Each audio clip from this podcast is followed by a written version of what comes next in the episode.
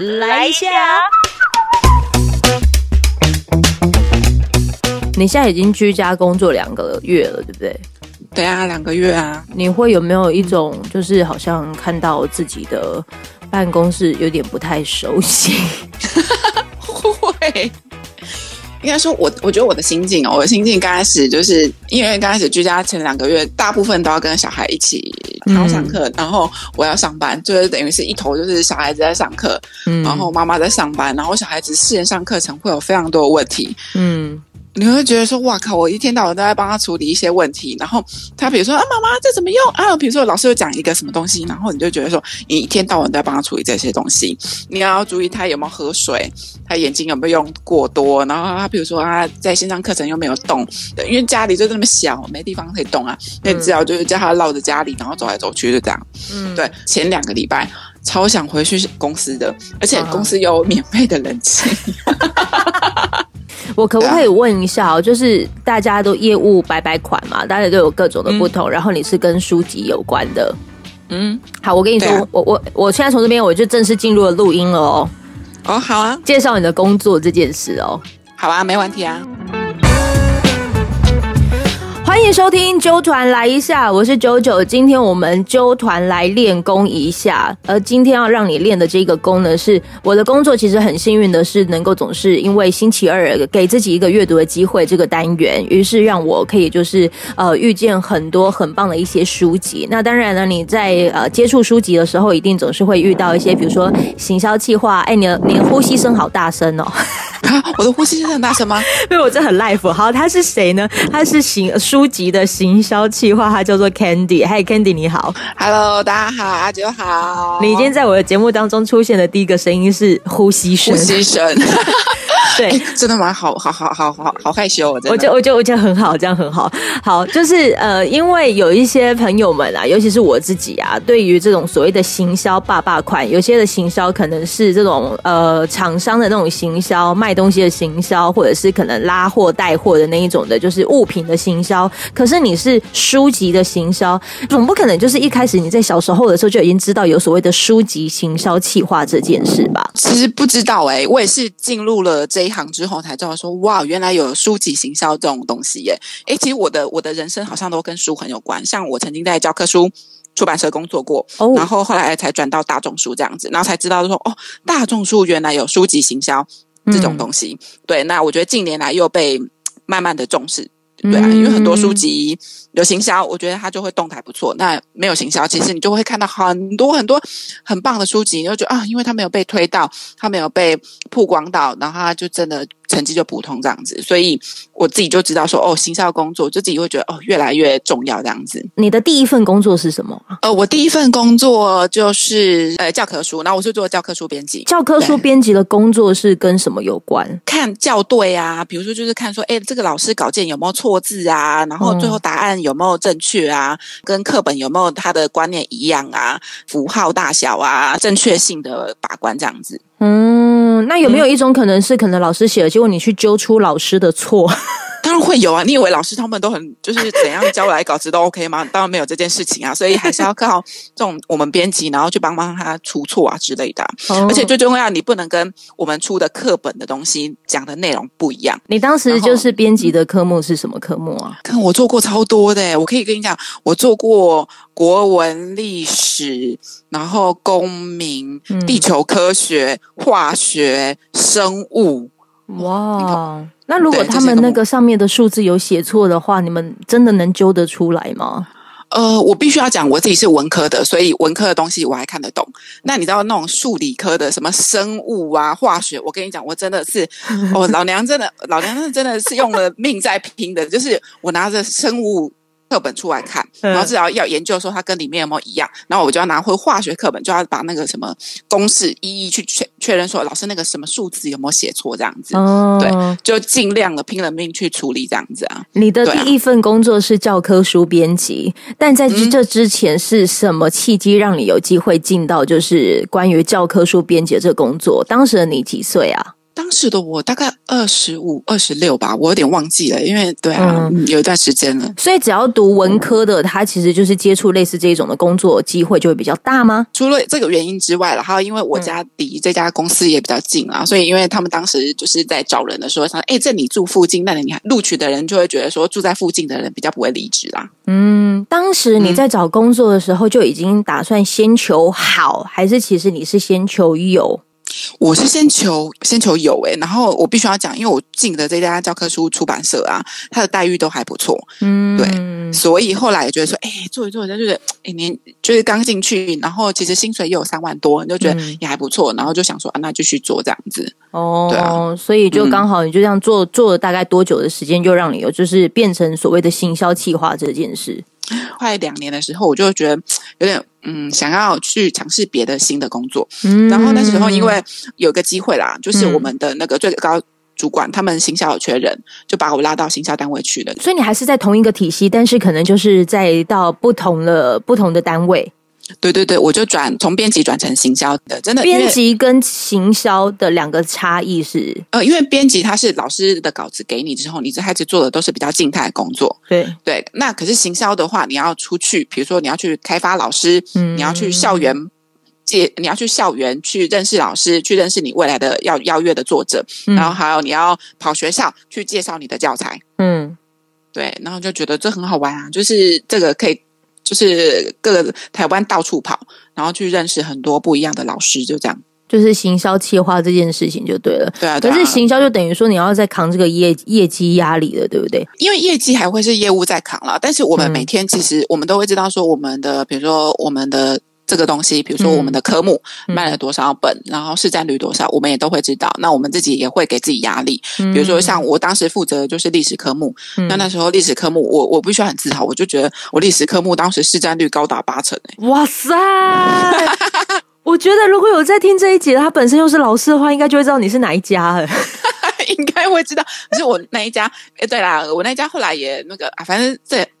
这个，因为他们后来是子母公司，这样讲一讲，大家都知道子母公司后来就被另外就是母公司收回去了。好，没关系，我还是对。可是至少你就是能够把你们家的那个，比如说历史科的这个书，它就、它算是教科书嘛，教科书，教科书，然后就就推它教科书的意思是，它就很像是一般可能学生收到的课本，但是它还可以再拿到很多配套什么之类的，哦什么习作啊，从你开始可能就是跟教科书有关，哪一次的一个状态之下，你开始接触的可能是跟所谓的大众书有比较密切的连接啊？我自己本身在那边大概工作六年啦，嗯然后其实也觉得得到一个局限了啦。那个局限就是在于说，在这家公司嗯可能觉得没有太大的发展机会，包括我觉得我能。我自己在自己工作技能上的前进好像也差不多了，嗯对。然后因为那时候正好我生完小孩，大概也是一岁了，我自己我觉得我也有点不懂事啦，就是我跟最大的主管有点我觉得理念不太合啦，所以我其实那时候我就觉得，我就想要是别的，比如说大众出版行业这样子。哎，离开需不需要勇气？因为等于你很像离开舒适圈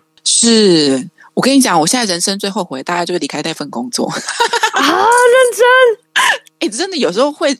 真的会啊，因为就你认识我嘛，就比如说我，你你你会觉得我现阶段好像很 OK，对不对？对，可能薪水或者是什么待遇啊，什么比较 OK。可是我必须要跟你讲，我现在已经年过也跟也也也三分之一以上了嘛，嗯，对，快半百了啦。好，嗯。就是你现在回过头来，你就会觉得有时候稳定吼还不错啊。哎，可是问题是啊，你知道，因为我有时候都会给我的听众朋友一个一个想法跟观念，就是别人跟你说不错，你千万不要真的觉得不错，因为如果你听的当下你才二十岁，你才二十三岁，你正该拼的时候，然后你一听到这个，你就开始，尤其是现在太多的一些，不管是节目也好，还是各种也好，然后都说现在就是舒心最要紧哈，让自己就是可以就是有稳定什么什么什么。可是如果他听的那个时间大概就比如说大概已经是四十。或者是三十出快四十、真的是历经了人生各种沧桑，他必须一定要帮自己找到一个就是稳定的状态。对啊，对帮个忙哈，你如果现在才二十几，你还是要拼哦，好吗？我我个人，我我我必须要讲啦，我现在已经快四十了，再过个 我觉得没有多久就四十了。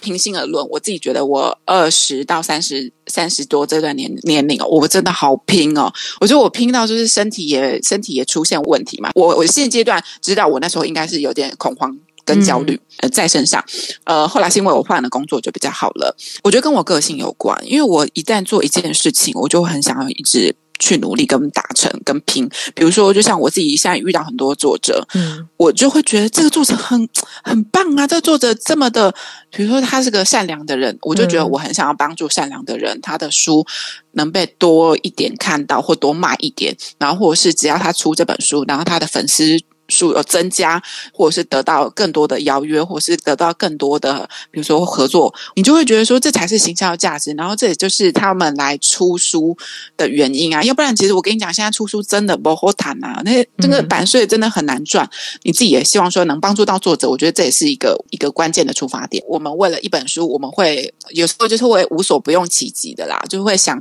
这本书合适什么样的方法，然后帮他找到合适的方法去通知到更多人。可是前提是你要喜欢。这个作者或喜欢这本书啊！啊，如果你真的是刚好遇到一个就是没这么喜欢的话，那怎么办？其实也是会有的。有时候气的不是是那个销量这件事，气的是那个作者本人。他所谓的那个 A 的形象，可是他可能突然出现了那个 B 或 C 或 D，有些人不见得能够去处理那个落差感。但我其实每一次最钦佩的人，就是他不管是遇到。原本跟他想象的是什么样子，但他都可以把那个落差就是处理的很好。纵使他可能需要一点时间疗伤，可是可是精彩的是，你可能是那个那个过程，其实我觉得是大家都可以很值得来听一听的。OK OK，我举一个，我举一个，我觉得举一个，希望大家都不要猜到他是谁。那因为我们曾经接过就是一个作者，他在网络上蛮红的。我觉得我我们刚开始在想说，哎，在合作过程当中啊，就觉得说，哎，其实彼此有彼此的专业。我们就是尊重彼此的专业，比如说书籍的行销是我们的专业嘛。我们行销的计划是在于，因为我们每我们每一年接触的那个书籍至少上千本，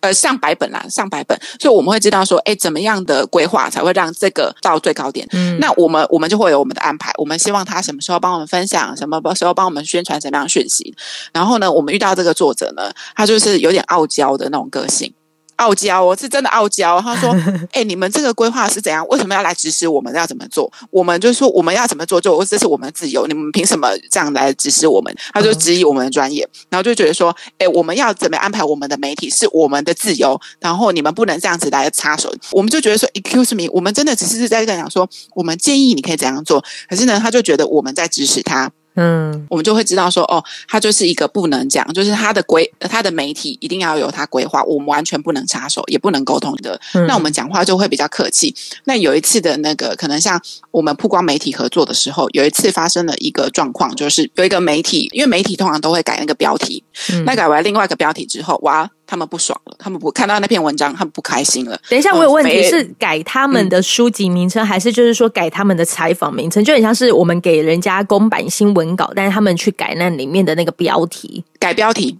内容是一样的。那后来他们看到那篇文章之后，他们大火，他们大生气，是因为他们觉得说媒体怎么可以就是乱改他们的那个乱改那个意思，然后改成感觉是另外一个意思。但他到最后是抨击说你们就是行销不专业。对，可是其实这当中，我们为了这本书，我们做了非常多的，帮他邀请的很多的什么曝光合作啊、媒体宣传啊，我觉得让我这本书表现很好。可是他就会讲说我们不专业，这个过程，我觉得那个指控他们已经有一点情绪化了。然后到最后，我跟你讲哦，到最后他们直接退群。就我们可能在讨论，就是我们可能在赖的当中在讨论，他也不接我们电话。我们说我们可以电话讨论，然后来讨论这件事情。他说不用了，没什么好讲，然后就退群。我们是想要好好处理跟解释这样的事情。那我们自己就觉得说啊，什么样的作者都有啊，就只能说就是表面上看起来是那样子的，可是之后接触，我觉得它是另外一个样啊。哇，真的也是会有诶。我跟你说，每每一行每一个行业其实都会有，但是你当下你可能在处理这个落差感的这个过程啊，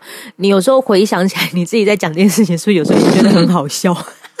就是很好笑，你就觉得说，其实大家都会有自己的委屈在啦，可是他们的态度就会让我们觉得，他们永远都要就是获得的那一种。嗯，对，有时候这些书籍的行销企划，纵使可能还因某因因为某一本书，然后可能真的是受气了，可是你知道他们多夸张？他们还是依然就是会用手写的小卡片、手写的字条，真的是手写，几乎没有在给你用电脑打字的那一种，然后就手写告诉你说，很希望能够让这本书有就是被更多人看见的可能性。手写哦，狼 K 啊，不是只有 Candy 这样做。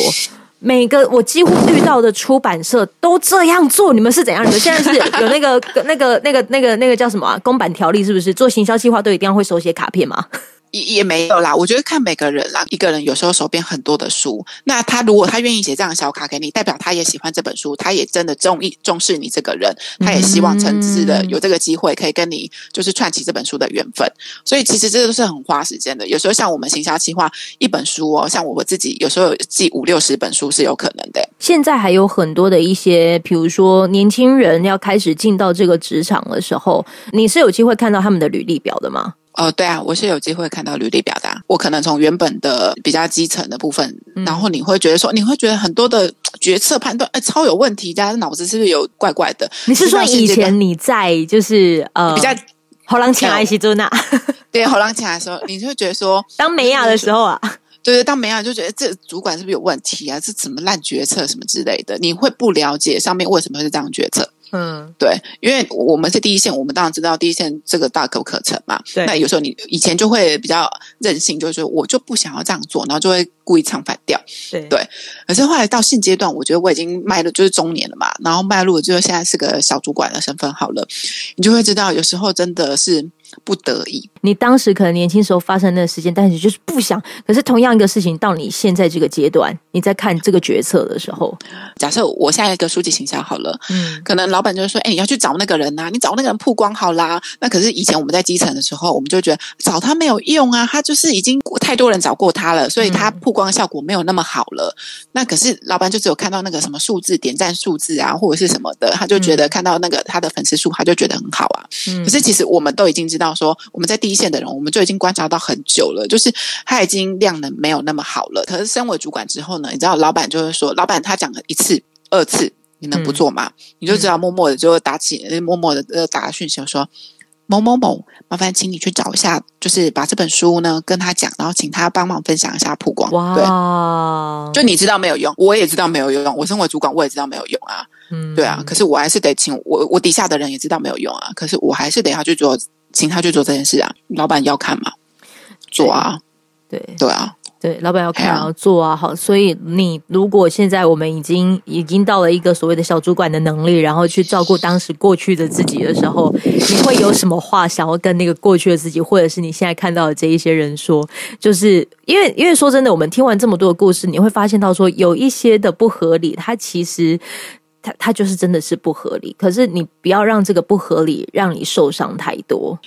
呃，我我觉得那个不合理，呃，我先讲了，有时候不合理，可是我觉得不合理，像我我自己觉得，有时候我也有一些指令也是不合理的，可是我会尽量去让我的同仁们知道原因。那有有时间我一定会跟他们分享我做这样决策的原因在哪里，因为我也希望未来他们。当他们之后也也是主管的身份的时候，他们也要告诉底下的人那原因在哪里。嗯，因为如果他们不知道原因的话，他们很快就会没有动力。嗯。丧失对这份的热情，我觉得出版社需要一些热情去支持他想要继续维持的工作。因为我觉得我们每个人来出版这个行业，都是有一些希望发这本书让更多人认识，就是我们对出版是有一定的喜欢程度在，才会聚集在这里。所以我不希望我下了一些不好的，我我自己有时候我觉得我有一些指令也没有那么好，可是我也会告诉他们原因，就是说，诶，因为我有难处，我得要让你们知道，说我我的难处在这里。当他们了解之后，他们就。会知道说哦，原来就是这就是身为主管当中他必须要去妥协的地方。那所以我现在要想要跟他们讲的是，其实好好享受，我觉得在每个工作当中的乐趣，工作一定有乐趣，但一定也会有痛苦。可是不要把那个痛苦放大，你要把你的乐趣放大。比如说，我现阶段，我现阶段还是很营救一在，就是我我遇到每个作者，嗯，我遇到每个作者，我觉得好好玩哦。应该说，很多作者其实大，我觉得大部分的作者他们都是很善良、良善，然后人很好的，也也也都算可以沟通的。所以，我我觉得像我，我就会遇到很多像理财挂老师，我就觉得我很幸福啊！我跟他们聊理财，多么好运呐！就是这都是他们他们书籍。的经验，可是其实我有，我们有机会可以更跟他们聊到，哎，比如说什么投资理财啊之类的，就是一个我们的好处。然后我们就觉得很开心这样子。那比如说我，我们最近有认识到，比如说就是嗯，面包师傅，嗯，哎，你知道我最近居家上班，就是无聊六日就那边揉面团，我就很想要。我就很想要认识面包师傅，想要知道面包怎么做才好吃啊，对啊，哇，所以这就是。这就是我觉得我在工作当中我会很有乐趣的地方，是我会认识到很多不同的作者，我就会放大这地方看，那我就会忘记，我就会忘记我的老板跟我的主管给我一些超无理的要求啊，是真的，真的是会无理的要求啊，真的有差。对，但我只能放大，我就会接触到这些作者的好处，那我只能去缩小，对啊，缩小那些影响我的状况啊，我否则日子那么长。对，就是因为日子很长，然后一定会有好有坏。你那个有好有坏当中，你就怎么样子去去把那个比例，就是你在意的那个比例，可以再放得更大一点。比如说你的乐趣、你的好处，你其实你真的不得不说，你的确也因为这一份的，你可能现在目前做的这件事情，它让你可以的视野可能也变得变得比较开阔一些些，然后让你认识的人可能也就更知道说，哦，原来也有这种世界。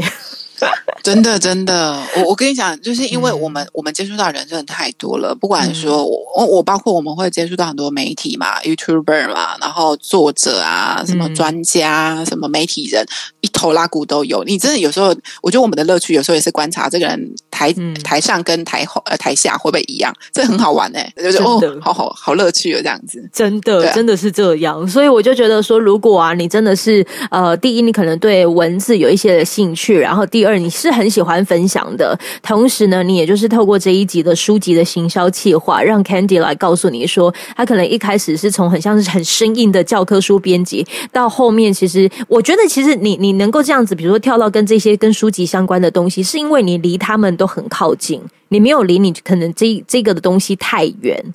所以就可以在这样的圈子慢慢的扩大、扩大、扩大。那如果可能是二十几岁的朋友们啊，他可能听到了这一集，你可以先想的是如何你从你喜欢的地方先先先留下来。你就先进去再说。我我觉得，如果说你是对这个行业有兴趣的话，因为其实很多人都会觉得什么一定要有什么相关经验什么之类的。我我自己是觉得，其实很多的经验，因为像我我我必须要讲，我的伙伴们哦，他们都没有所谓的书籍的经验哦。但我我觉得我我我我喜欢他们原因是因为我在他们的履历上，就回到很前面不知道哪一题，我在履历上看到他们想要尝试跟突破的这个精神。就是在在履历当中，我就有看到他们喜欢就是尝试一些新的，然后就是创新的精神。我我像我我自己的话，就会蛮喜欢这样的伙伴，因为他们就不会容易被绑住。嗯嗯，因为行销很重要，是像出版行销，其实到最后很多人都觉得啊，就是 A B C 方案一直这样兜来兜去啊。可是其实呃，我我自己喜欢的是，我们永远在尝试新的方法，这样才好玩啊。嗯，对啊，就像我举一个案例好了，我就说，我就说我跟我一个，我就跟我的伙伴说，哎，因为我觉得那个什么，呃，那个抖音，嗯，因为抖音其实在那个很多年呃青少年很红，我说，哎，我觉得，我觉得我们应该来尝试一下某本书，应该找个那个抖音的人来的来测试一下，嗯。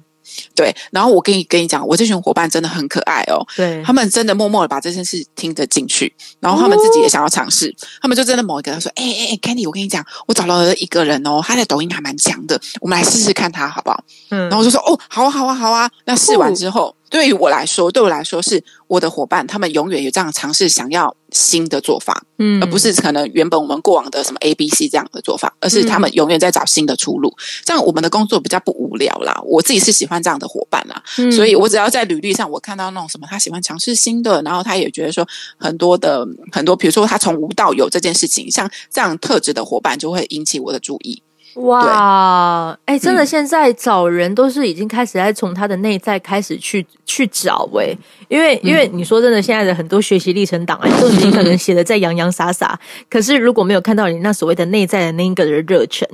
其实而且加上我其实真的是走到现在啊，我有个感触就是，当你可能进到一个这个行业里，他们大部分可以看的第一个的能力就是你能不能帮现在你接下来要待的公司解决问题。嗯，这很关键的，就是如果你不能解决问题，你真的是来制造麻烦的。我真的就觉得这个他痛苦，我也痛苦啦。对我们大家都是新鲜人走过，我一定会给时间，我们一定会给时间。可是不能就是永远那个时间是一直延长的。像我，像有些伙伴是三个月过后就怎么还是跟菜鸟一样，就是做事还是哩哩啦啦，然后就是你要东提醒西。交代，你就觉得也很痛苦啊。你请他做的，比如跟沟通某些事情，然后就发现哇，沟通的乱七八糟。嗯，对啊，我觉得我们还是会给时间性，可是当然就希望三个月之后可能会有个样子，然后半年之后你可以可以成长到怎么样这样子。嗯，对，就是有三个月到半年的时间。对对对，还是希望好好的。就是我觉得这一段期间我们会给一些呃，我觉得我们大家会稍微。去教导啦，可是我觉得自己还是要拿出一些，比如说自己想要往前进的力量，因为我觉得只有自己，你有只有你自己想要变强。嗯，你才会督促你自己去做很多的尝试，新的或者是学习这样子。谢谢 Candy，早上一大早跟我敲了一个九点钟的这个通告。我现在其实是属于睡得轻松的，可是我觉得我今天就是听完这个之后，觉得很感谢有这样子一个契机。谢谢书籍，就是让我们就是串起这个缘分，让我有机会。我没有想到，竟然能够有这样子一个平台，然后就是跟你分享你的各个工作内容，让有一些朋友们听了，也许就是有所收获这样。啊，没有，我也，我也，我也很感谢你啊！因为某本书认识到你，我觉得这是我最荣幸的一件事情。我我我，哎，我自己真的凭良心讲，我二零二零最开心的真的一件事，我二零哎呃，我认识你是二零二零吗？还是二零二零一九吧？一九一九尾一九一九，因为二零一九过非常不好，我真的是二零一九过得超差的。可是二零一九我最开心的一件事情，就是我真的认识到九。啊，就真的真的，因为而且那时候我们后来有还有因为在这样有契机就吃到饭，认识到本人，然后还来听我我的故事这样子，然后我觉得那个是因为二零一九是我一段就是一八一九是我非常不好的一段时间，那可是一九我觉得我最开心的是一件事，真的最重要一件事是认识你，然后认识你就会觉得说，